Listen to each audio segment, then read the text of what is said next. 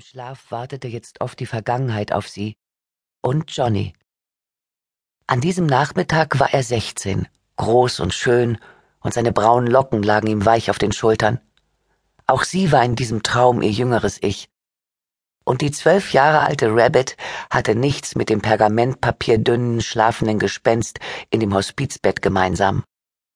Sie war groß für ihr Alter und so schmal, dass ihre Mutter sich Sorgen machte, die Lücke zwischen ihren Beinen könnte ihren Gang beeinträchtigen. Geh mal vor mir her, Rabbit, sagte sie manchmal, und dann zu ihrer Freundin Pauline. Siehst du, was ich meine, Pauline? Da passt doch ein Kleinkind durch.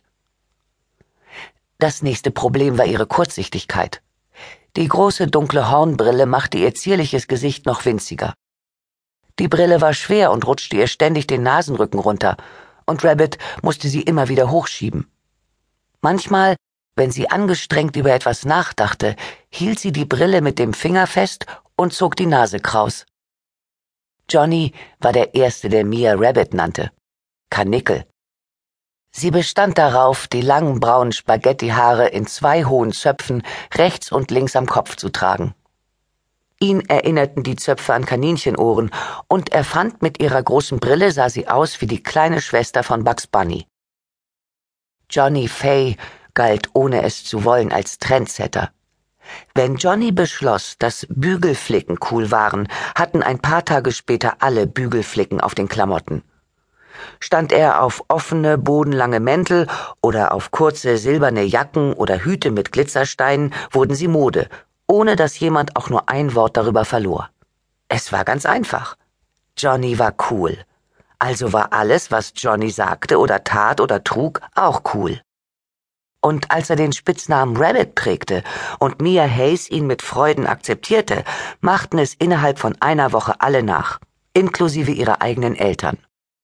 In Rabbits Traum war Grace bis über beide Ohren aufgetakelt Sie trug ein enges schwarzes Kleid, hohe Absätze und hatte riesige knallrote Lippen. Sie wollte mit einem Typen ausgehen, den sie in der Disco kennengelernt hatte, und es war aufregend, ihr zuzusehen, wie sie sich fertig machte. Rabbit liebte es, bei ihr im Zimmer zu sein, während Grace vor dem Spiegel stand und sich schminkte. Grace hatte nichts dagegen, solange Rabbit die Klappe hielt.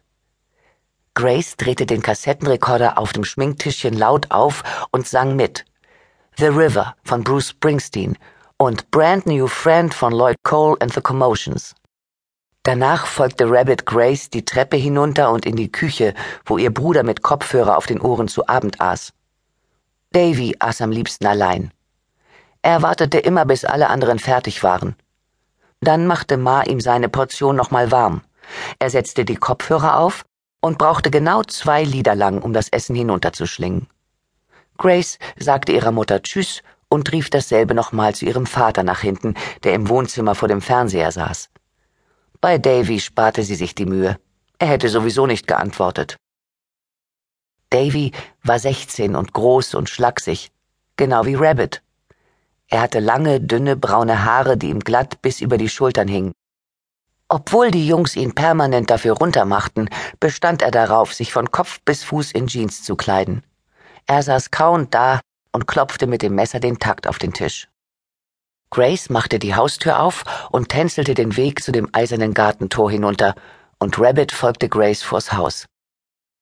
Johnny saß auf der Gartenmauer, spielte Gitarre und wartete darauf, dass ihr Bruder mit dem Abendessen fertig war. Grace sagte Hi, und er lächelte ihr zu, doch im Gegensatz zu den anderen Jungs schaute er ihr nicht hinterher. Stattdessen konzentrierte er sich ganz auf Rabbit. Er klopfte neben sich auf die Mauer. Rabbit, sagte er, und sie setzte sich neben ihn. Hallo, Johnny. Du siehst traurig aus. Stimmt doch gar nicht. Doch? Nein. Was ist los? Nix. Sag schon. Plötzlich füllten sich Rabbits Augen mit riesengroßen, dämlichen Tränen, und sie hatte keine Ahnung warum. Bis Johnny es gesagt hatte, hatte sie gar nicht gewusst, dass sie traurig war.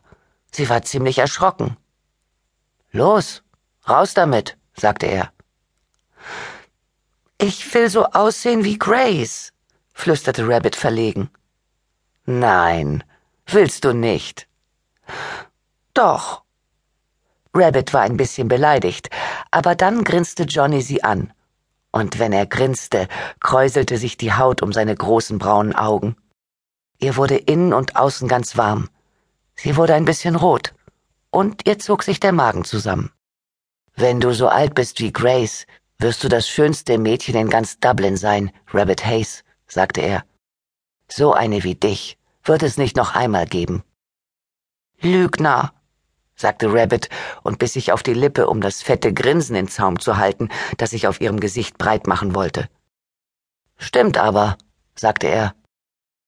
Weil sie nicht wusste, was sie sagen sollte, boxte sie ihn freundschaftlich in den Oberarm, schob die Brille hoch und hielt sie oben fest, während er auf seiner Gitarre spielte und ihr ein niedliches, lustiges Liedchen vorsang. Dann kam Davy aus dem Haus, und schon tauchten auch Jay, Francie und Louis auf. Jay und Francie waren Zwillinge, Johnnys Nachbarn und Herz und Seele seiner Band. Jay spielte Bass und Francie Gitarre. Davy hasste es, wenn seine kleine Schwester mit der Band abhing, also befahl er ihr, sich zu verziehen. Die Jungs saßen vor den Proben gern noch ein bisschen auf der Mauer, um zu reden, sich auf den neuesten Stand zu bringen und den vorbeigehenden Mädchen nachzuschauen, ehe sie sich für ein paar Stunden in Davys Garage verzogen. Davys Eltern unterstützten die Band nach Kräften. Sein Dad war ein großer Musikfan und seine Ma grundsätzlich Fan von allem, was dazu führte, dass ihr Sohn sein Geld nicht als Tellerwäscher verdienen musste. Davy war mit 13 von der Schule geflogen, weil er seinen Erdkundelehrer ins Gesicht geschlagen hatte, als der während einer Stunde Nachsitzen versucht hatte, ihm die Hand in die Hose zu schieben. Weil Davy sich damals weigerte zu erzählen, was wirklich passiert war, sprach sich bei den örtlichen Schulen herum, dass er ohne Grund zugeschlagen hätte. Als keine andere Schule ihn aufnehmen wollte, hatte Davy seine Liebe zur Musik entdeckt. Sein erstes Schlagzeug hatte aus einem Telefonbuch bestanden, auf dem er Tag und Nacht übte. Sein Talent war von Anfang an unüberhörbar. An seinem 14. Geburtstag kam sein Vater mit einem wunderschönen roten Schlagzeug nach Hause, und Davy war so glücklich, dass er in Tränen ausbrach. Abends spielte er, und seine Eltern waren sich einig, dass sie ihn unterstützen würden, welchen Weg er auch einschlug und was auch immer es kosten mochte. Als er zu der Band stieß, war Davys Eltern klar, dass die Jungs was drauf hatten. Gute Songs, gute Musiker, gute Arbeitsmoral. Und vor allen Dingen hatten sie Johnny Fay. Falls je einer zum Star geboren war, dann Johnny. Er hatte das gewisse Etwas. Davys Vater erkannte sein Potenzial sofort, als er die Jungs an einem Sonntagnachmittag auf ihren Akustikinstrumenten ohne Verstärker im örtlichen Gemeindesaal spielen hörte. Noch am selben Abend räumten die Hayes ihre Garage aus, stellten ein paar Heizlüfter hinein und verschalten die Wände zum Schallschutz mit Eierkartons und dicken Vorhängen. Zwei Wochen später wurde Davy offiziell der neue Drummer von Kitchen Sink. Die Garage seiner Familie wurde zum Probenraum der Band und Molly und Jack Hayes ihre größten Sponsoren. Rabbit liebte es, mit Mantel und Handschuhen in der Garage zu sitzen, den Jungs beim Spielen zuzusehen und Johnny singen zu hören. Und so oft Rabbits Bruder auch versuchte, sie loszuwerden, Johnny setzte sich immer für sie ein. Nochmal von der Bridge an. Eins, zwei, drei. Rabbit liebte es, wenn ihr Bruder anzählte, bevor er auf die Drum schlug. Sie liebte den Moment, wenn Bass und Gitarren einsetzten, und dann schließlich Johnnys Stimme. Sie bekam eine Gänsehaut, und es lief ihr wohlig den Rücken hinunter.